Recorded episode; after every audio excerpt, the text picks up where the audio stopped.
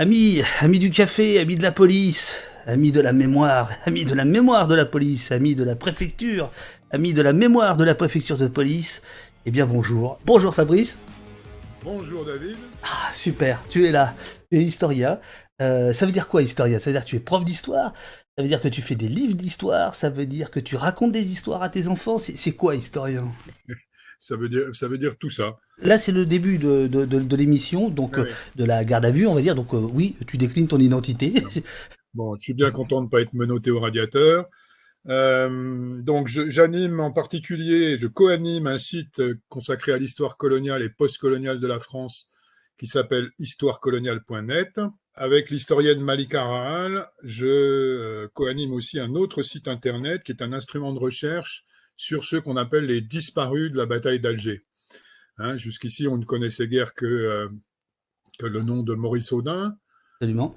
Euh, mais Maurice Audin, euh, assassiné par l'armée française en 1957, est en fait une exception complète, puisque c'est le seul Algérien d'origine européenne qui, que les paras aient commis l'erreur d'assassiner. Tous les autres étaient décolonisés qui sont restés anonymes, très difficiles à dénombrer. Et donc sur ce site milautres.net, .org, pardon, euh, on travaille à identifier euh, euh, ces disparus et à reconstituer leur histoire pour faire une, autre histoire de ce que la propagande française a appelé la bataille d'Alger. En fait, à la, fin de l'année 1956, le, le, FLN annonce qu'il va appeler à une grève générale de huit jours en Algérie. Euh, euh, voilà. Euh, et ça démarre en, janvier 57, et c'est à ce moment-là que le gouvernement Guy Mollet s'affole et donne les pleins pouvoirs au général Massu et à la 10e division parachutiste pour tenter, comme on dit, d'anéantir le FLN à Alger. Et c'est le début donc d'une période qui va durer une dizaine de mois, qui a été baptisée la bataille d'Alger avant très longtemps d'ailleurs avant qu'elle ne se termine, et qui est une période dans laquelle on va, euh, l'armée française va procéder à l'enlèvement, euh, elle va appeler ça les arrestations, mais ça ressemble beaucoup à des enlèvements, de, dizaines de milliers d'Algérois, en détenir au secret un, grand nombre, euh, en torturer un très grand nombre, et en faire disparaître un certain nombre. et parmi ceux donc qui ont été, je le disais, ceux qui ont été, ceux qui ont disparu, il y a Maurice Audin, dont l'identité d'universitaires communistes euh, ayant des relais en métropole, etc., a, provoqué une, affaire considérable, hein, une affaire euh, judiciaire, politique. Le site milaude.org, en fait, il est basé sur une archive que j'ai trouvée à Aix-en-Provence, qui est une archive qui nous donne les noms, les identités, les circonstances de l'arrestation d'un millier environ d'Algérois qui ont été enlevés par l'armée française et on a lancé un appel à témoignages en français et en arabe sur le site euh, aux familles, aux proches, aux descendants, pour qu'elles nous disent ce que sont devenus après leur arrestation euh, ces gens qui ont été enlevés par l'armée française. Et pour l'heure, pour on a identifié parmi eux 330 disparus définitifs. On fait un saut dans le temps, on arrive à Paris, capitale, ville lumière, le plus grand massacre de civils euh, pacifistes euh, en Europe. Combien de morts Est-ce qu'on le sait aujourd'hui Et qu'est-ce qui se passe le 17 octobre 61 Il faut là aussi redire euh, les forces en présence, pourquoi des gens viennent manifester, sous quelle forme. voilà, il faut, il faut raconter l'histoire. Absolument. Alors, le, le 17 octobre 1961, c'est la date d'une manifestation antiraciste et anticoloniale, appelée par la Fédération de France du FLN, j'expliquerai exactement pourquoi après. C'est la date d'une répression qui est effectivement d'une extraordinaire euh, violence, d'une violence meurtrière. Et c'est aussi une violence, cette violence, elle est aussi euh, immédiatement niée, euh, recouverte par une version officielle extrêmement outrageusement mensongère, et elle reste impunie les historiens Jim House et Neil McMaster, qui, dont on vient de, on vient de rééditer ce livre qui est la somme aujourd'hui, la somme euh, historique de référence qui correspond un petit peu au livre d'Alain de Verp sur Sharon. Ces historiens ont donc dit, ont dit que effectivement c'est la, c'est la répression la plus euh, meurtrière d'une manifestation de rue pacifique euh, en Europe occidentale depuis 1945. On peut dire aussi qu'en France c'est la plus meurtrière depuis la Semaine sanglante. 1871. Le 17 octobre, donc la Fédération de France du FLN appelle les Algériens qui vivent en France, qu'on appelle à l'époque les Français musulmans d'Algérie, c'est leur dénomination officielle, les FMA, non pas à, faire une manifestation classique, mais en réalité à braver, à boycotter un couvre-feu euh, qui a été euh, décidé 12 jours auparavant en Conseil des ministres et que la préfecture de police de Paris, dirigée par Maurice Papon, fait appliquer avec une extrême euh, sévérité. Alors c'est un couvre-feu qui est manifestement totalement illégal, d'ailleurs, donc euh, dans, le communiqué euh, dans lequel Papon fait, connaître ce couvre-feu, il, est dit qu'il s'agit d'un conseil pressant qui est donné aux, seuls Algériens, donc euh, de la région parisienne, de ne pas sortir, de ne pas mettre le nez dehors entre 20h30 et 5h30 du matin. Donc quand je parle de manifestation antiracistes, il est demandé aux Algériens donc de boycotter une mesure qui est une mesure qui est appliquée aux faciès, hein, euh, depuis donc une douzaine de jours et qui interdit aux Algériens de circuler la nuit. Leur café et commerce doit même fermer à 19h. Les Algériens qui circuleraient en automobile verraient leur, euh, cette automobile confisquée emmenée à la fourrière. Bon, et je l'ai dit, le, ce couvre-feu, bien que totalement illégal, est appliqué avec une extrême euh, rigueur par la police. Et on sait qu'à ce moment-là, la base du FLN à Paris euh, réclament euh, une réaction, et certains voudraient une réaction militaire, armée. Et alors c'est intéressant parce qu'à ce moment-là, la Fédération de France du FLN passe du registre de la lutte armée qu'elle pratique habituellement, y compris sur le sol français depuis 1958, bon, avec des, moments de, pause et de reprise. et elle rentre dans un registre de protestation beaucoup plus classique, une protestation de masse, pacifique, par la manifestation. Ça déclenche donc une, une répression euh, extrêmement forte. Euh, il y a environ 150 euh, 000 immigrés algériens dans la région parisienne à cette date-là, 400 000 en France au total. Ce sont des gens qui ont une position absolument subalterne dans la société française. Ils sont relégués dans des quartiers extrêmement ségrégés. Alors, essentiellement en région parisienne, dans des bidonvilles qui sont très nombreux euh, le plus célèbre étant et le plus peuplé euh, étant celui de la folie à Nanterre. Oui, bien sûr. Ils vivent aussi dans Paris, dans, par exemple dans le 5e arrondissement, le quartier Saint-Séverin, le quartier d'hôtel de, de, Garni, comme on dit. Hein, meublé, où, euh, où, les hommes sont, oui, de meublés sont, sont entassés et se relaient, louent des, des lits dans lesquels ils se relaient pour dormir à tour de rôle. voilà. Donc, euh, ils sortent de ces quartiers-là. Alors c'est une immigration qui est encore très largement masculine parce que il y a encore il y a, il y a des familles, mais encore relativement peu.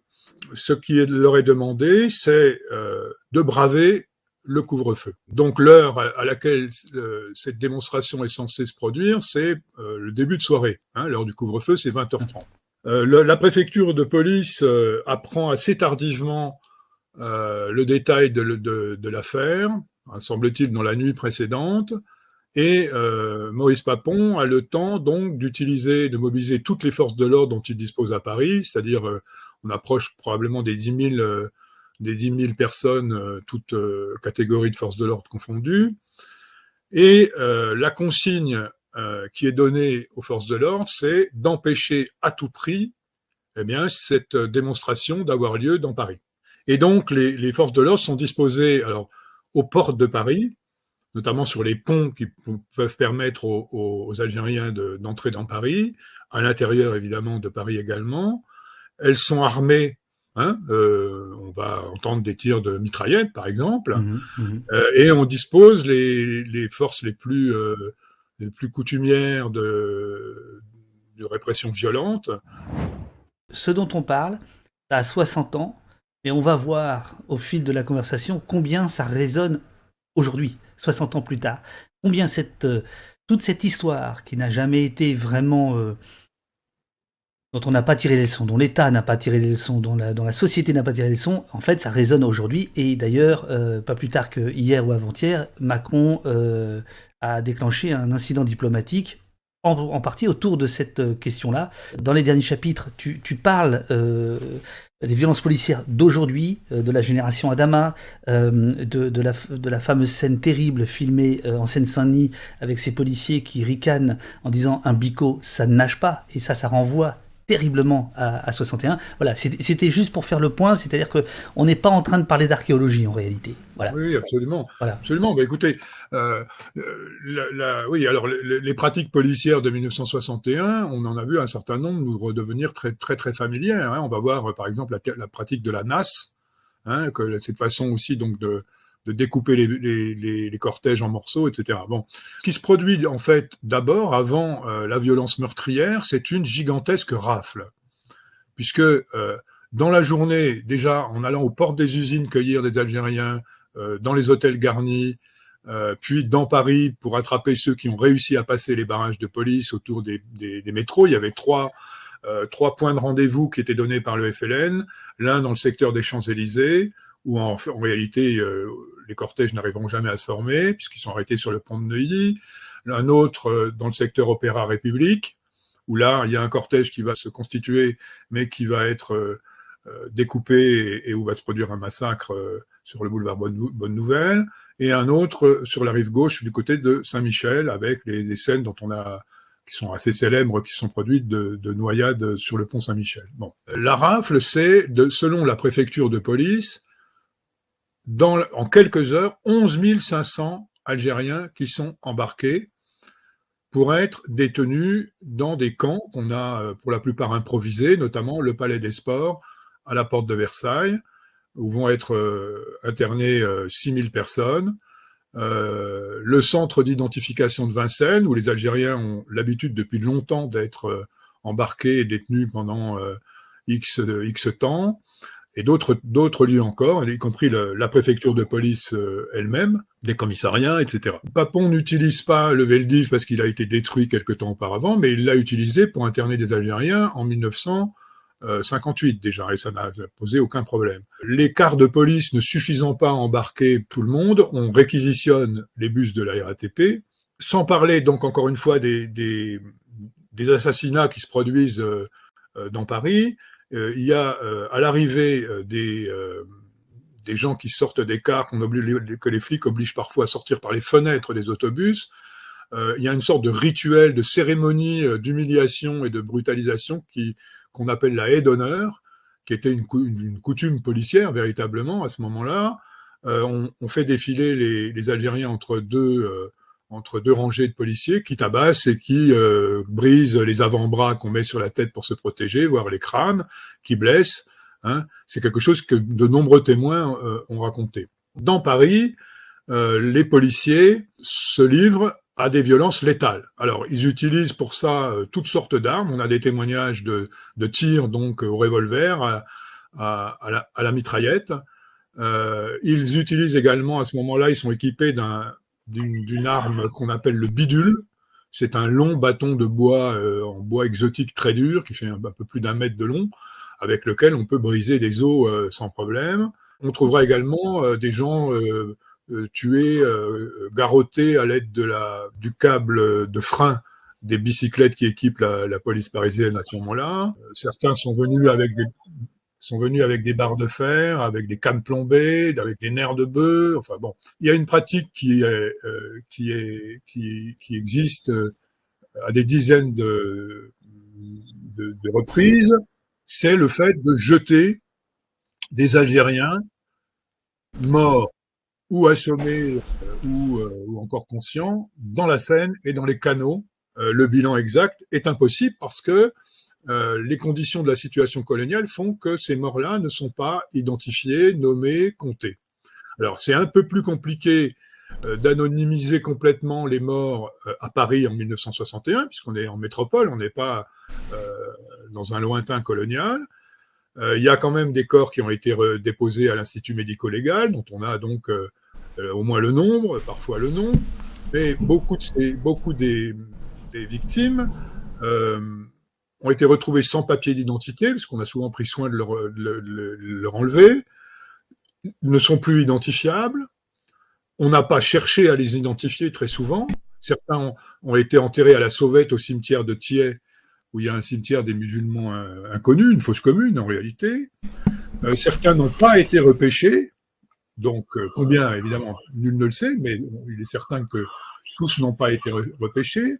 On a des témoignages selon lesquels des, euh, les Algériens ont ramassé des cadavres pour, pour qu'ils ne tombent pas entre les mains des autorités, pour qu'ils soient enterrés euh, selon le rythme musulman. il est très possible que certains aient été enterrés dans les bidonvilles, par exemple, voilà, et donc n'ont jamais été comptés. Il y en a également qui sont morts euh, dans les jours, puis dans les semaines qui ont suivi. Certains sont morts à l'hôpital en prenant bien soin de préciser qu'ils n'étaient pas à la manifestation, parce que euh, si se signalait comme manifestants, la police venait très souvent les enlever à l'hôpital pour les, pour les enfermer dans les, dans les camps qu'on avait ouverts. Et enfin, dans les jours qui suivent, euh, le gouvernement met en scène une, une expulsion euh, euh, d'environ un millier d'Algériens qui n'ont absolument aucun bagage, hein, qui sortent des, des camps dont, que je viens de décrire, qui montent dans l'avion et qui sont censés donc rentrer dans leur douar d'origine. En réalité, ils sont directement conduits dans les camps en Algérie, et on sait que dans ces camps-là, se sont produits également des disparitions. Quand on sait qu'en plus de nombreuses archives ont disparu. Elles sont, il faut préciser qu'elles étaient restées sous le contrôle de Maurice Papon, puisqu'il est resté en poste jusqu'en 1967 et qui a eu le temps largement de faire euh, un certain ménage. Le bilan officiel le lendemain, c'est deux morts. Et ce sera ce bilan pendant 30 ans. Absolument. Euh, c'est-à-dire euh, vers minuit, il y a un communiqué de la préfecture de police. Papon arrête la version officielle qui dit qu'il y a eu trois morts, dont un, Européen, dont on prétend qu'il est mort d'une crise cardiaque. En réalité, euh, il est mort, son crâne a été éclaté. Et deux Algériens, dont Papon est obligé de reconnaître la mort parce qu'il y a une dépêche de l'AFP vers, vers 22 heures la veille qui a signalé deux morts au pont de Clichy. On parle d'affrontements violents, de commandos du FLN qui auraient tiré sur la police. Il est absolument certain que la manifestation était entièrement pacifiste. Le, FLN en avait fait un, une condition impérative. il y a eu des fouilles d'ailleurs au départ de la manifestation. Il fallait amener même pas un canif à la manifestation. Bon. Et aucun policier n'a été blessé par balle. Euh, il y en a qu'une dizaine qui n'ont pas repris le travail le lendemain, mais avec des motifs euh, tout à fait bénins. Il y a quand même une inconnue incroyable, c'est que le 17 octobre 61, de fait, il y a énormément de monde. Donc il y a énormément de témoins. Paulette Péju, que tu cites, rappelons-le, ça c'est toi qui écris. Ce drame eut d'innombrables témoins. Ils se produisirent en plein Paris, ouvrez les guillemets, à l'heure où, sous la pluie, le pavé noirci reflète les anciennes au néon, à l'heure où Paris fait la queue au cinéma, où Paris pousse la porte des restaurants, où Paris ouvre ses huîtres, au moment où Paris commence à s'amuser. Un certain nombre de ces témoins parlèrent. Les militants français, postés dans Paris à la demande du FLN pour témoigner de probables violences journalistes, euh, avocats, simples passants et même policiers horrifiés par le comportement de leurs collègues. Une partie de la presse, malgré la censure et la menace de la saisie, accumula dans les jours qui suivirent des, questions mettant sérieusement à mal la version officielle selon laquelle ne s'était déroulée qu'une opération de maintien de l'ordre, certes exceptionnelle par son ampleur, mais dont le bilan était finalement bénin en ces temps de guerre avec le FLN. Comment on explique ce mensonge d'État? Alors fondamentalement, d'après moi, la, la, la raison, c'est une évidence, ça tient au statut à, qui, on a tué hein? On a tué des colonisés, des gens qui sont euh, colonisés depuis 132 ans et qui sont euh, racisés, infériorisés, dont la vie ne compte pas. Et les, Parisiens sont habitués depuis, euh, depuis très longtemps à voir des, Algériens raflés, brutalisés par la police. C'est une routine. Et c'est l'impunité qui va aussi faciliter l'occultation et l'omerta sur cette question. Il y a un système d'impunité qui est en place avant la guerre d'Algérie. Le 14 juillet 1953, par exemple, euh, en pleine place de la Nation, lors de l'arrivée de la grande manifestation de la gauche, la police parisienne tire sur le cortège des messalistes. On est en 53, il n'y a pas encore de FLN, la guerre d'Algérie n'a pas commencé. Elle tue six Algériens plus un, un militant français de la CGT et il ne se passe rien. La hiérarchie les couvre, le gouvernement soutient la thèse de leur légitime défense, qui n'était pas le cas du tout. La presse relaye euh, le mensonge officiel. La justice ne fait rien. Et il se passe rien. Ce système d'impunité euh, des crimes racistes d'État, il est déjà en place le 17 octobre. Hein. Quatre mois plus tard, il y a la tuerie de Charonne. Alors il y a aussi le fait que la gauche française le 17 octobre n'est pas là. Les Algériens sont seuls, alors pour des raisons euh, assez complexes. Bon, la SFIO socialiste, il n'est pas question qu'elle soit là le 17 octobre parce qu'elle elle est compromise jusqu'au cou dans la répression coloniale, hein, avec euh, l'époque Guy Mollet, Robert Lacoste, euh, François Mitterrand. Le Parti communiste français, lui, a des rapports extrêmement tendus et de méfiance avec le FLN, c'est réciproque. Il y a eu, avant le 17 octobre, des négociations entre le FLN et le PCF pour essayer de mettre au point une réaction commune au couvre-feu qui n'a pas pu avoir lieu. Et donc le 17 octobre, la gauche française n'est pas là. Et ce qu'elle va choisir comme martyr de la, de la lutte contre la guerre d'Algérie, ce sont les morts de Charonne, qui sont des morts français, communistes, Hein, ils sont neuf, huit puis, puis un qui va mourir plus tard, qui sont tués par la même police de Papon au métro Charonne. Eux vont avoir des obsèques gigantesques. Il va y avoir la plus grande manifestation, une des plus grandes manifestations de l'histoire de France pour accompagner les dépouilles des morts de Charonne au Père-Lachaise. Et ce jour-là, il y a de nombreux orateurs qui défilent à, la tribune. Il y en a un seul qui fait une allusion aux Algériens du 17 octobre on est quatre mois après seulement. Hein. Ah C'est le, le, représentant de la CFTC, le syndicat chrétien, les autres n'en parlent pas. En mars 62, dans les accords d'Évian, la France prévoit son auto-amnistie. Hein, il y a l'amnistie qui interdit pour toujours toute poursuite judiciaire relative aux euh, événements d'Algérie. Après le 17 octobre, il y a des plaintes qui ont été déposées par des familles euh, et, des, Algériens. Mais toutes ces plaintes qui étaient mollement instruites, hein, c'est pas acharné euh, pour, les, pour, les, pour faire les enquêtes, mais toutes ces plaintes sont stoppées définitivement. Et plus jamais, en France, il ne pourra y avoir de poursuite pour des crimes commis par des militaires ou des policiers français euh, pendant la guerre d'Algérie. Quelle est la nécessité, selon toi, de raconter et le 17 octobre 61 et la bataille de cet historien Jean-Luc Enaudi pour faire éclater la vérité. Tu sais, quand, mes éditrices m'ont proposé de rééditer ce livre, j'étais un petit peu réticent parce que je me disais, j'étais passé à autre chose, il fallait que je réécrive, etc.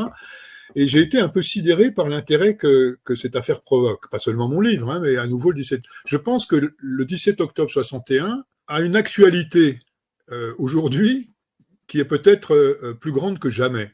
Qu'est-ce que je veux dire par là? Alors, il, y est question de violence policière, il y est question de racisme systémique. Hein on peut dire qu'à ce moment-là, le racisme est systémique, c'est bien à ce moment-là qu'il l'est. Euh, il est question euh, également de la liberté d'accès aux archives, de la, possibilité de l'État d'occulter euh, les faits historiques. Et tout ça, donc, donne, donne une actualité vraiment particulièrement importante euh, à cet événement. Qui est donc cet éducateur de la PJJ, la police, euh, euh, la police, la prévention, pas de la police précisément, la prévention judiciaire. Et au départ, Jean-Luc Enaudi est éducateur et il va naître, il ne va pas naître, mais il va devenir historien. dis-tu. qui est-il et pourquoi il se lance là-dedans? Mohamed Arbi a dit Jean-Luc Enaudi, c'est un héros moral. Alors, il y a effectivement dans, son parcours une part incontestable euh, d'une sorte d'héroïsme. Euh, d'abord, donc, euh, Jean-Luc Enaudi, il est, né en 1951, il était donc enfant pendant la guerre d'Algérie, et c'est politiquement et intellectuellement un enfant de mai 68. après 68, il s'engage dans un parti au Parti communiste marxiste-léniniste de France, une organisation donc d'extrême gauche, à la gauche du Parti communiste français. Il irait jusqu'en 82 et en 82, il prolonge son, engagement politique en devenant éducateur à la PJJ, c'est-à-dire en s'occupant euh, euh, des enfants des quartiers populaires en, difficulté, et aussi en engageant des recherches, alors qu'il n'est historien ni de formation, ni bien sûr de métier. Il s'attaque à des euh, histoires qui sont des histoires véritablement tabous à son époque, et qui sont notamment des tabous pour la gauche française et notamment pour la gauche communiste. Alors, il n'est pas le premier, hein, à, pas le premier à, écrire sur le 17 octobre. Dès 1963, il y a un, journaliste noir américain qui s'appelle William Gardner, euh, Smith Gardner, qui a écrit un roman qui n'est traduit que cette année en français chez Bourgois, qui s'appelle Le visage de Pierre, où il raconte en, partie dans son roman le, 17 octobre 61. Mais ce que fait Enaudi avec son livre qui s'appelle La bataille de Paris en 1991, c'est le premier récit historique construit comme un, euh, avec la méthode historique est basée sur euh, des sources très nombreuses, les archives auxquelles il a pu avoir accès, et surtout des témoignages qu'il est allé collecter jusqu'en Algérie, il y, a, euh, il y, a, environ 120 témoignages d'Algériens, mais aussi de policiers. Tu dis qu'en 1987, il, prend ses congés annuels d'éducateur et euh, il en profite pour aller en Algérie, pour aller euh, pour parcourir l'Algérie à la recherche de témoins euh, qui vont lui raconter euh, l'événement, de témoins directs qui vont lui raconter l'événement, parce qu'en réalité,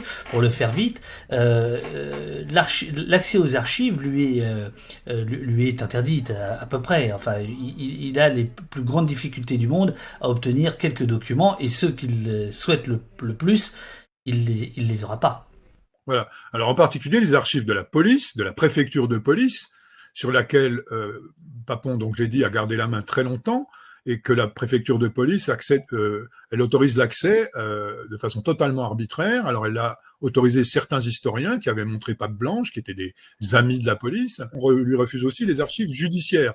Alors police plus justice à ce moment-là, évidemment, sont des archives très importantes. Une partie de son combat va être de, faire exploser ce coffre-fort des archives Hein, ce qui va se produire à la fin des années 90, puisqu'il va finir par obtenir la possibilité d'accéder aux archives, et il va l'obtenir pas seulement pour lui, mais pour les, autres historiens. Alors, je, lis page, page 39, un, passage euh, où tu décris formidablement Jean-Luc Kennedy. À ce moment-là, on est à Bordeaux, on est au procès de Maurice Papon pour ce que Papon a fait à l'époque euh, de l'occupation à, la préfecture de Gironde. Autorisé à parler par le président, Jean-Luc Kennedy se lance, carrure de rugbyman et regard doux, voix grave et débilant, solidement agrippé à la barre. Et cet homme habité, écriture entre guillemets, par les faits qu'il raconte, notent les journalistes, capte rapidement l'attention de la cour et du public pour ne plus la lâcher. Le cauchemar des victimes, écrit Sud-Ouest, est encore le sien. Kennedy se livre à une véritable leçon d'histoire, d'une longueur et d'une densité très rarement autorisées dans un tribunal. Pourtant, nul ne l'interrompt. Les CRS eux-mêmes, signale-t-on, ont abandonné leur poste de surveillance des abords de la salle pour venir, excuse-moi, je suis tout ému, pour venir l'écouter avec attention. je suis tout ému parce que, à l'époque, j'ai 30 ans, euh, je suis à Libération, et le, jour de mes 30 ans, euh, j'attends toute la nuit le verdict pour Papon. Figure-toi qu'après l'avoir décrit dans mon bouquin, je vais je vais réussir avec euh, les amis d'histoire coloniale et de Mediapart à montrer ce dont je parle là dans cette description, puisqu'on a mis la main sur un fichier vidéo qui montre les 25 premières minutes de la déposition d'Enodi. Vous savez que le, procès était, était filmé, hein donc on a une caméra en contre-plongée et on le voit agrippé à la barre euh, se lancer euh, donc pendant les 25 premières minutes et ça va être publié probablement le 16 octobre euh, prochain. Chose extraordinaire qu'il pouvait probablement pas imaginer quand il publie la, la, bataille de Paris en 91. Quelques années plus tard, il se retrouve à quelques mètres de Maurice Papon dans la cour d'assises de Bordeaux. Alors pourquoi il est là? C'est parce que les partis civils juives et le MRAP ont décidé de faire appel à lui pour évoquer ce que Pierre Vidal-Naquet appelait l'autre moitié de Maurice Papon. On va juger, on ne peut juger qu'une moitié de Maurice Papon, celle de Vichy, celle du complice euh, du crime contre l'humanité euh, et de la Shoah, mais on ne peut pas juger euh, véritablement, hein, en raison de l'amnistie, la moitié coloniale de Papon. Or, les, les partis juifs et le MRAP, et c'est quand même extrêmement significatif et important d'une époque, tiennent absolument à ce que euh, le passé algérien, entre guillemets, de Papon soit évoqué. Et c'est à Jean-Luc Enaudi qui font appel parce qu'il a écrit euh, cette histoire euh, dans la bataille de Paris. Et alors, son témoignage, c'est le premier événement en réalité du procès Papon. Hein, on dit même à ce moment-là que pendant quelques semaines au moins, l'actualité du 17 octobre et, de, et du passé de, ce passé-là de Papon supplante le, sujet principal du, procès qui est le, qui est le, passé des schistes. Il se trouve que Enaudi dépose le, un 16 octobre, par hasard. Hein. Là, c'est l'occasion d'en parler. Toute la presse française et même internationale euh, titre euh, ce week-end-là sur le massacre oublié euh, du 17 octobre 61. Deux ans plus tard, voilà que Maurice Papon a l'idée étrange d'attaquer Enodi en diffamation. Il attaque en diffamation parce qu'il a écrit dans Le Monde que c'était produit sous, son, sous ses ordres, sous sa direction, un véritable massacre à Paris. Alors pourquoi l'attaque-t-il en diffamation à ce moment-là? Alors qu'il a eu l'occasion de le faire des milliers de fois auparavant. C'est parce qu'il a été condamné à ce moment-là à 10 ans de réclusion criminelle pour complicité de crimes contre l'humanité, et qu'il est en, cassation, et qu'en cassation, il faut essayer d'alléger son dossier. Se produit un deuxième procès, au cours duquel, en fait, l'amnistie va être contournée dans, le sens où euh, Enodi va faire de ce procès une tribune, va faire défiler avec euh, la complicité, disons, enfin en tout cas l'accord d'un président qui était plutôt bienveillant.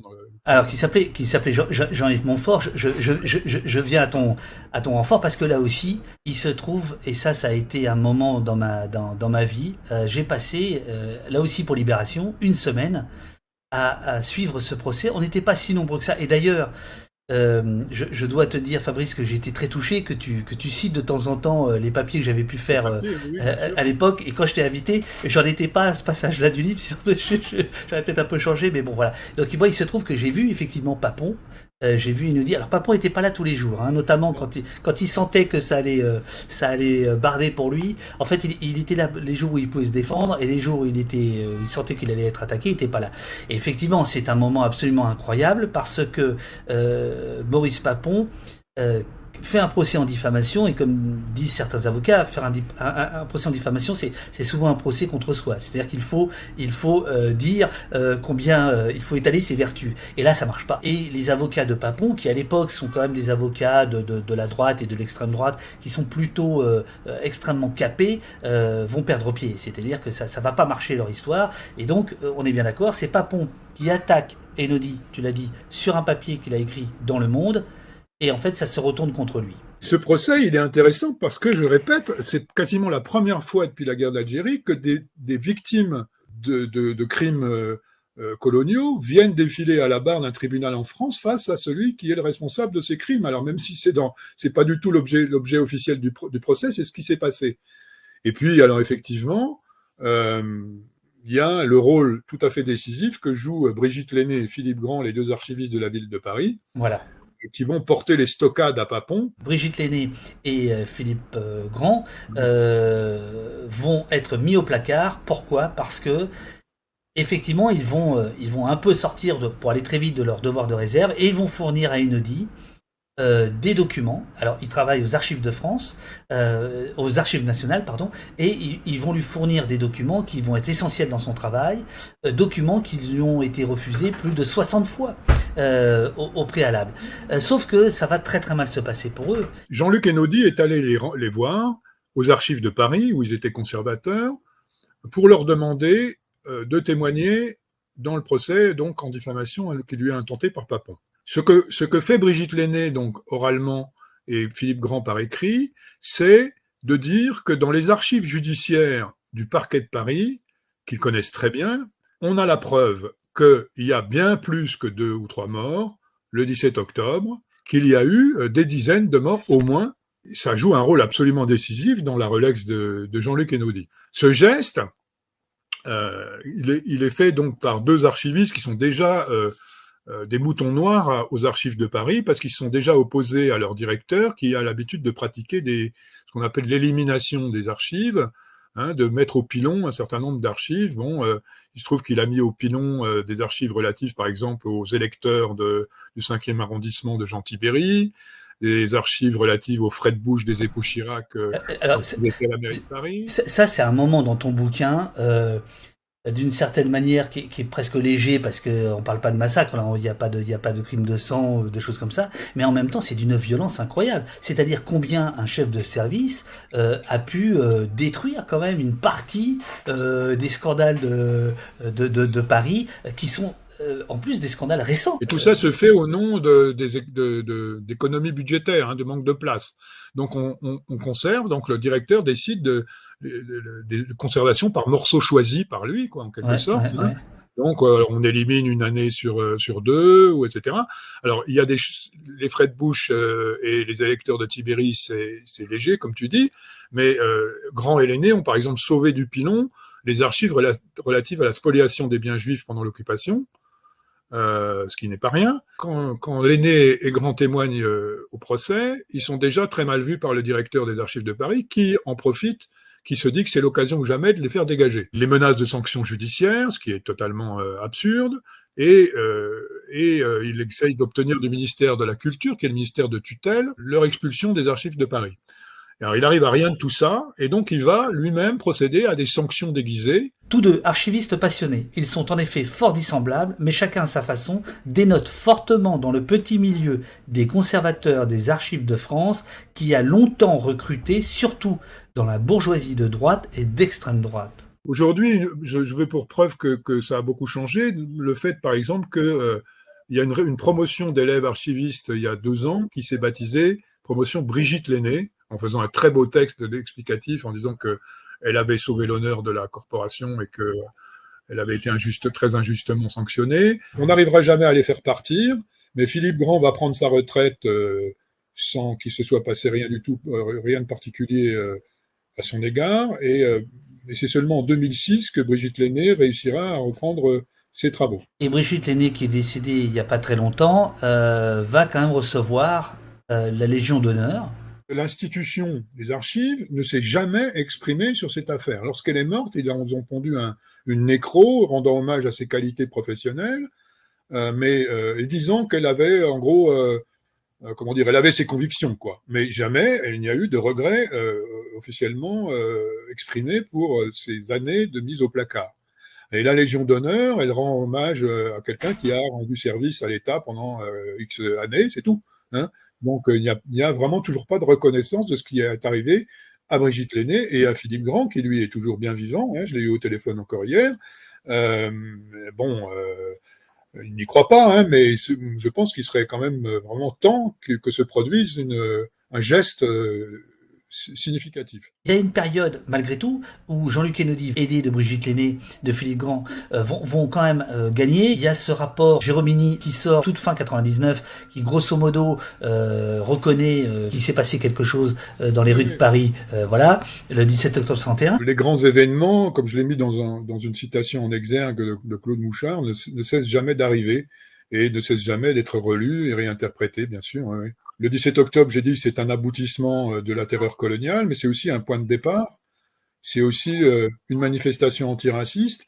Et ce qui s'est produit, euh, c'est, comment dire, une sorte de scène inaugurale de ce qui va se produire pendant jusqu'à nos jours, lorsque l'immigration ou alors coloniale, postcoloniale ou les descendants de l'immigration tentent de prendre la rue et la parole pour défendre leurs droits. Le système d'impunité qu'on voit fonctionner donc à son paroxysme comme j'expliquais tout à l'heure en octobre 61, il s'est perpétué jusqu'à nos jours. La génération Adama euh, qui manifestait au printemps 2020, euh, contre quoi elle proteste C'est toujours contre, en réclamant la vérité et la justice, c'est toujours contre le même système d'impunité. Alors bien sûr avec euh, une intensité meurtrière beaucoup beaucoup moins grande, heureusement, et un système d'impunité dont il faut noter quand même qu'il est aujourd'hui en crise depuis un moment, hein, grâce au cop watching. Hein. Il y a eu quelques photographes en octobre 61 pour prendre des photos. Aujourd'hui, il y aurait eu des milliers d'appareils euh, euh, téléphoniques pour, pour, euh, pour filmer. On voit maintenant quand même très, très régulièrement les autorités obligées de, réagir à des, à des violences policières racistes, sans que ça débouche toujours évidemment sur des condamnations, mais quand même c'est un, un élément très important. Et on comprend bien pourquoi certains ont voulu interdire qu'on filme la police. Je raconte l'histoire de ça s'est produit à l'île Saint-Denis en avril 2020, je crois. C'est ça. Euh, donc une vidéo euh, virale où on entend effectivement dire un policier un bico ça ne nage pas, t'aurais pu lui attacher quelque chose au pied, etc. Puis après, on l'entend se faire tabasser dans le camion. Hein. Immédiatement, sur les réseaux sociaux, dans les blogs, on a des allusions au 17 octobre. Des gens qui disent euh, c'est, ce bico, c'est l'Algérien d'octobre 61 qui a été jeté dans la Seine. Et ça, ça montre quand même que depuis les années 90, euh, il y a une diffusion de la connaissance, même sommaire, hein, de, l'événement dans la société française, qui n'est toujours pas reconnu officiellement par les plus hautes autorités de l'État pour ce qu'il a été, mais qui est quand même euh, aujourd'hui encore et qui est encore utilisé comme il l'a été depuis les années 80 comme un, récit anti, une arme dans le discours antiraciste. Hein, c'est important. la continuité, elle est dans, le, dans les pratiques racialisées de la police et dans l'imaginaire euh, colonial, raciste qui continue à prévaloir euh, dans la police.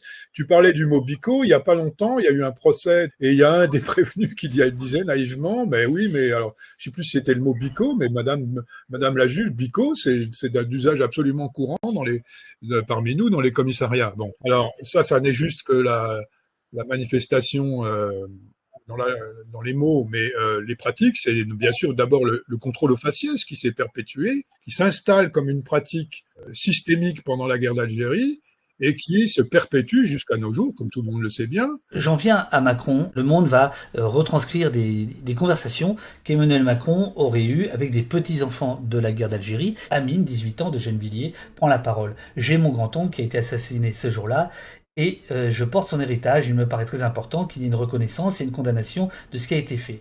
Et là, euh, soudain, euh, Emmanuel Macron se, tend et il dénonce, entre guillemets, côté algérien, une histoire officielle, entre guillemets, selon lui, entre guillemets, totalement réécrite, qui ne s'appuie pas sur des vérités, mais sur un discours qui, il faut bien le dire, dit-il, repose sur une haine de la France. Je pense que s'il y a quelqu'un euh, qui est vraiment très mal placé pour donner des leçons euh, politico-mémorielles, euh, notamment à l'Algérie, c'est quand même bien Macron. Parce que la République française, elle est toujours incapable, à peu près 60 ans plus tard, après la fin de la guerre, de reconnaître une évidence. Tous les malheurs là, dont il est question, les morts, les souffrances de la guerre d'Algérie, celles des Algériens au premier lieu, celle des harkis, celle des pieds noirs, celle des appelés. Elles ont une cause première et essentielle, c'est euh, la conquête qui fut d'une brutalité extraordinaire, puis la colonisation qui fut elle aussi d'une brutalité extraordinaire de l'Algérie pendant 132 ans.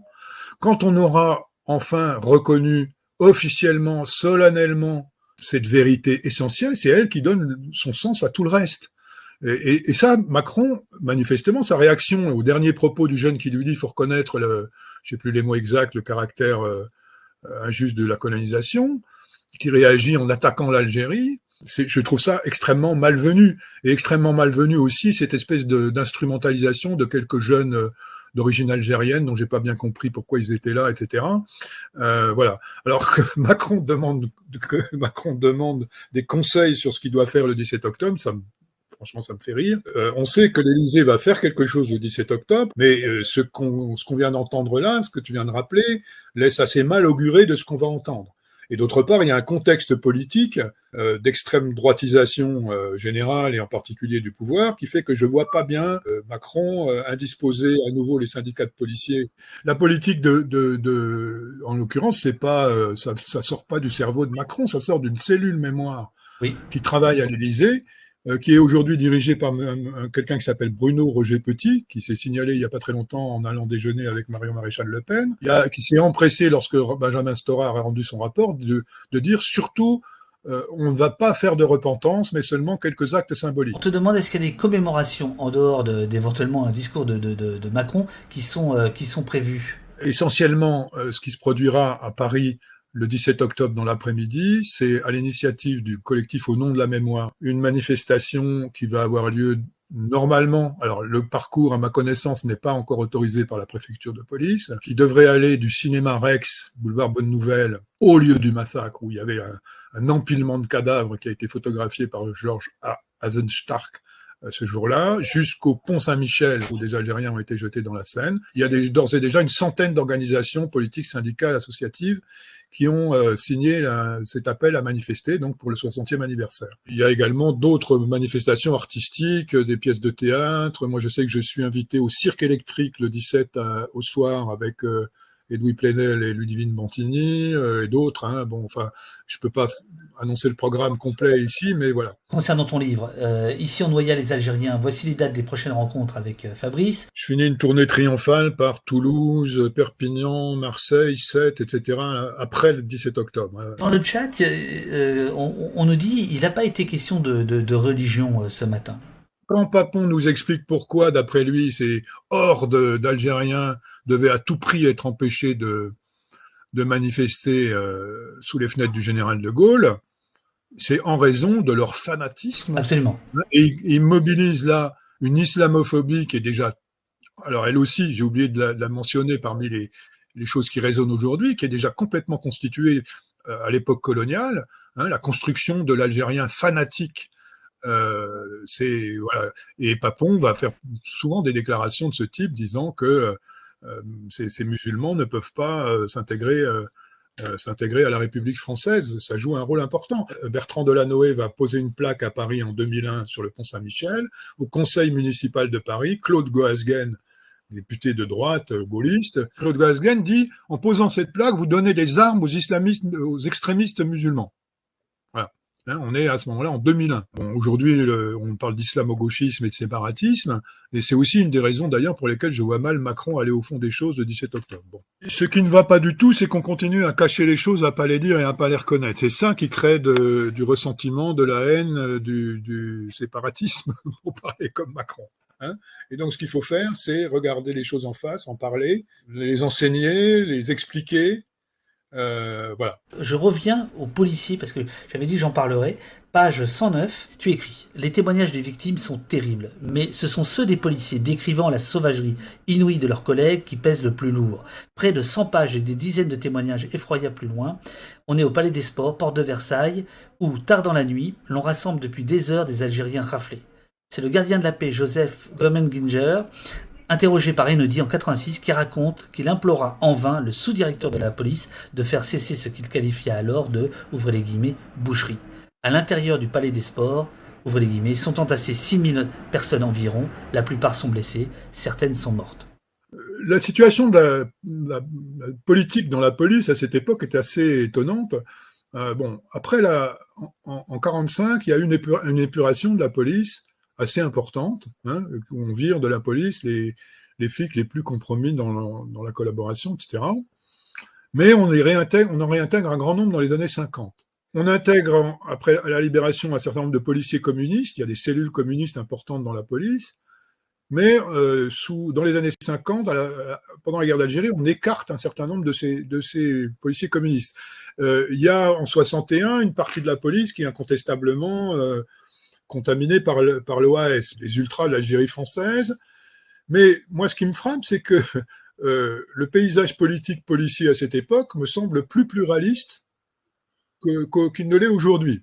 C'est-à-dire qu'il y a encore dans les syndicats de police représentatifs des gens de gauche, notamment des communistes. Alors certains ce soir-là ont été écartés de l'opération, hein. c'est-à-dire qu'on leur a on les, ils étaient pas, on, les, a pas mis de service parce que euh, on savait qu'ils n'allaient pas forcément collaborer. effectivement, ce sont ces policiers-là euh, qui sont encore, qui sont en poste, souvent communistes, qui vont, euh, qui vont témoigner des atrocités dont ils ont été, dont ils ont été les témoins. Et évidemment, leur parole à, eux pèse extrêmement lourd hein, dans, la démonstration de l'existence du massacre. Moi, j'ai vraiment vachement aimé ton bouquin. J'avais pas lu l'édition originale, pour être tout à fait franc, en, en 2015. C'est donc une réédition euh, vraiment augmentée. Il y a une, une très belle préface de, du dénommé Plenel et Louis et une autre euh, qui, est, qui celle d'origine, je crois, de, de Gilles euh, qui, qui valent effectivement là aussi le, la, la lecture. par ailleurs, je, je trouve que ton éditeur, Le Passager clandestin, eh ben, il fait un beau boulot d'édition. Voilà, c'est du beau papier, c'est bien fait. ouais, ouais, non, non, il faut le, il faut, il, faut. Je suis d'accord, sont de formidables éditrices. Ouais. Nous te libérons. Mais je te remercie. Mais peut-être que le 17 octobre, on se retrouvera dans la, dans la rue, j'aurai une petite caméra et je serai en direct et je dirai, tu peux pas parler, je, filme. Avec plaisir, oui. Merci, merci beaucoup. À, très bientôt. Merci Fabrice. Au revoir. Au revoir.